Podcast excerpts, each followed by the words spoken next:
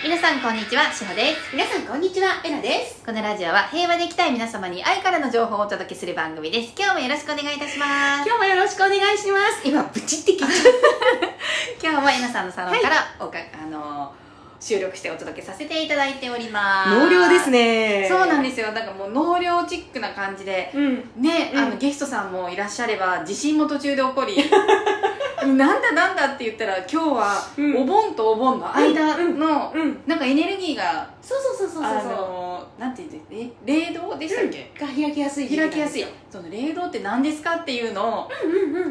私はよく分かっていないので、うん。皆さんにお聞きしたいなと思霊って。道っていうのは、あのはゆあの霊界って言って、まあ、はい。天国って言われるところなんですけど、あのそことこの地上に道ができやすい時なんですよね、光の道が。ああじゃあえいいものも悪いものも入ってきちゃう感じですか、うーんとねどちらかというと、はい。このお盆の時っていうのはやっぱり個人を忍ぶという私たちの意識が働いているので、はい。はい。光の道ができやすい、ご先祖様が帰りやうんすい、帰りや上がりやすい。ごめんごめん。ご先祖様が降りてきやすい、はい。えっと、光の道があるから上がりやすい、はい。うん。うんうん。上がりたいと思っている方々も上がりやすいっていう、はい。この、えっとね、霊道ってこうこなんていうのかなこっちの霊道っていう下に向かう霊道っていうのもあるんだけど、はい。この霊界というこの天国の方の霊道がすごくね、開きやすい時期なんですよね。へえ、うんこのなよ言ってみたら神聖な時期ですよね、今ってすごくね。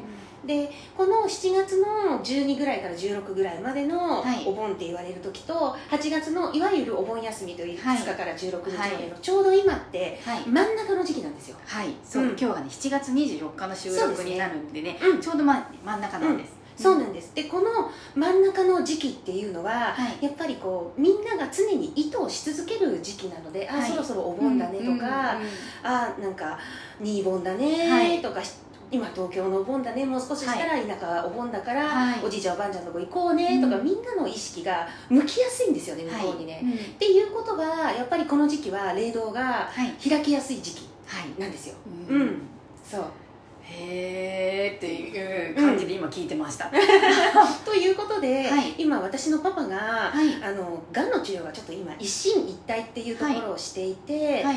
でちょっとご先祖様とはい。私も今いい時期なので,、はい。で暑いからちょっと炎天下でお墓も行けてなくて、はい。お家で手を合わせお仏壇に手を合わせてるぐらいなので、い。ちょっとご先祖様お父さんお母さんと話をしたいなと思って、はい。ミディアムができるしほちゃんに、はい今ちょっとお願いをしました、はい。お手伝いさせていただきました。でしほちゃんっていうのは、あの生まれつきはい。この霊界という天国という言われるところから、あなたは顔パスでいいですよという許可証を持って生まれてきてるんですね、ありがとうございます、でこれははい。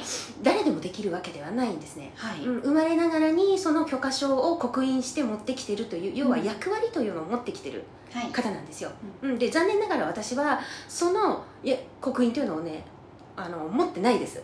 はい。うん、ただ自分の意識を上げてきたために、たがために、まあだったら少しぐらいならみたいな感じのはもらえるんだけど、はい。まあしほちゃんみたいにガチでもう刻印してきてるわけではないないんですね。でしほちゃんに今お願いをしました。はい。あの、うん。ご先祖様でねつながらせていただきました、うん。はい。うん。で出てきてくれたのがまさにドンピシャで、はい。私の義理の父というのは非常にダンディーなはいあの素敵な方です。そう、はい。カサブランカダンディーと自分のことを言っていたぐらい。ああなるほど。うん。それがちょっとよくわかんないんだけどカサブランカダンディみたいな。というくらいはい。でダンディー方で,、ではい。お母さんはあの地方なんですけれど、はうん、と昔でいうところの豪族のお嬢さんだったので、すごい上品な方でした。そうです。よん。非常にね上品なうん。方なんですね、はい。でそこをやっぱり見事に生前好んでいた服装っていうところから取ってきてくれました。はい。うん。そうですね、うん。あのお父様の方は、うん。あの襟付きのうん。シャツか、もしくはポロシャツ、うん。でポロシャツも見えたんで、ポロシャツ着られてるアイボリーな感じのポロシャツだと思ったら、うん。ゴルフがお好きっておっしゃってたので、うん。あドンピシャだったんだなと思ったんですね、うん。うん。そうですそうですそうです。そう。でお母さんははい。あのやっぱり薄いピンクとか薄い紫とかそういうはい柔らかい感じのね、お洋服が好きだった、はい。うん。です。とても豊かな素敵な、確かに。セレブな感じのねうん。確かにあの、うん。ご両親でいらっしゃいました、うん。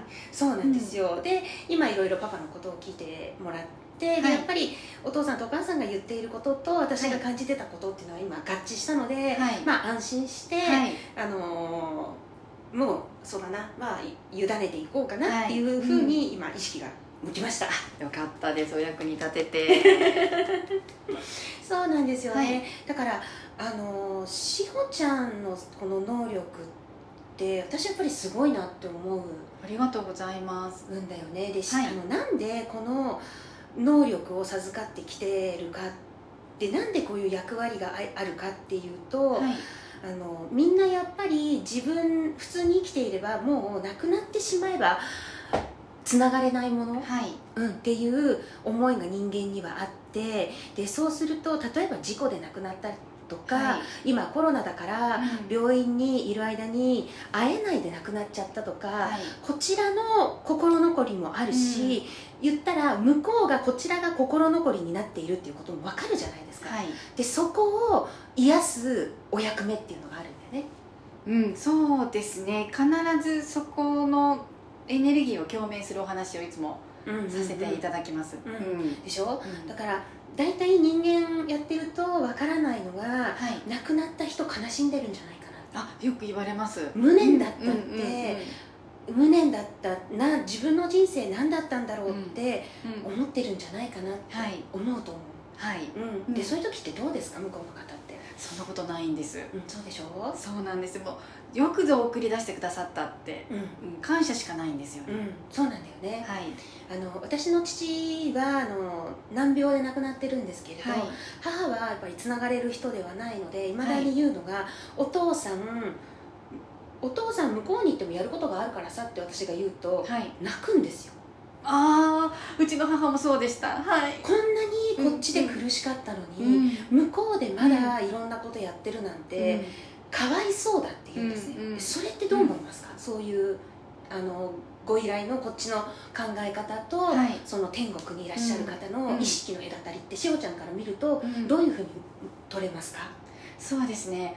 お父様はもうやり尽くしてらっしゃって、ご卒業されてるんですよね、ご病気だとしてもあの世に行っているっていうことは、もう自分に肉体を脱いで上がってしまってるっていうことだからうん。もう全うされてるので、うん。幸せなんです、そうなんです、うん。うん、私は父が魂が抜けた時にあはい。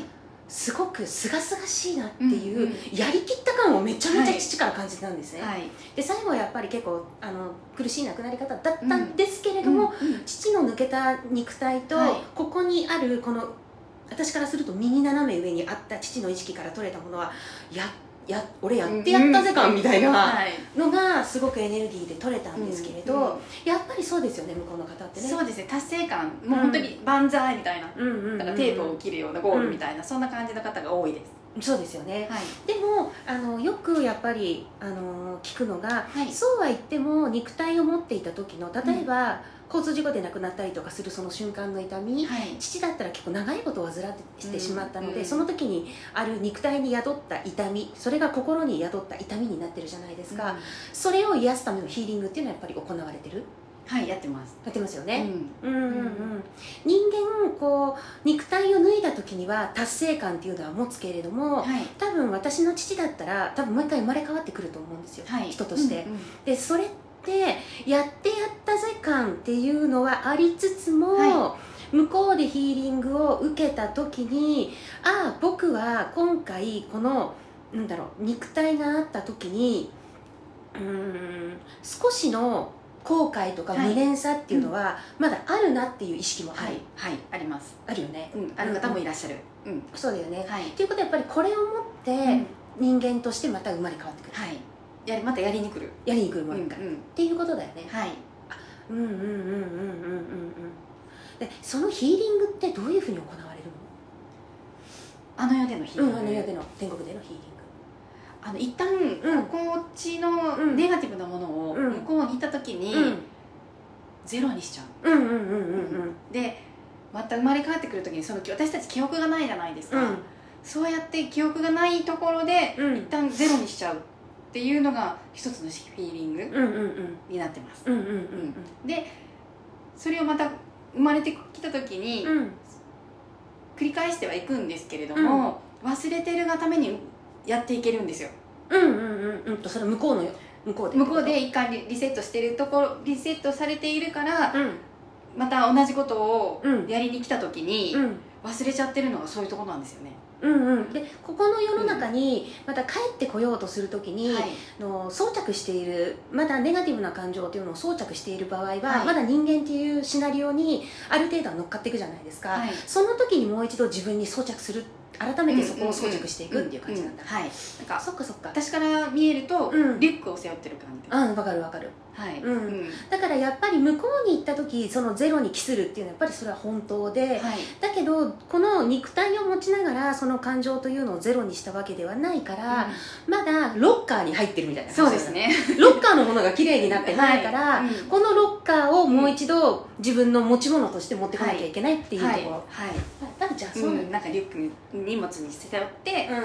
生まれてくるっていうか。そうだよね、はい。でこの荷物を一回ロッカーに預けてるんだ、天国はいの中はい、うん、でん。またそこで入れ替えるというか、あこれ今回もうこの重たいのなくなったな、うん。じゃあまた残ってるやつ取り出していこうかみたいそうだよね。なはい。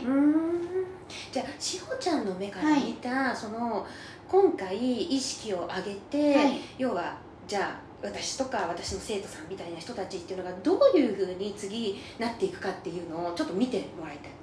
はい。うん。わかりました。新しいところ。はい。はい。わかりました、うんちょっと私も答え合わせっていうのをしていきたはい。わかりました、はい。じゃあぜひよろしくお願いよろしくおします願いします。ということで皆さん今日も素敵な一日をお過ごしくださいね。納涼だよ。納涼だよ。納涼。ありがとうございます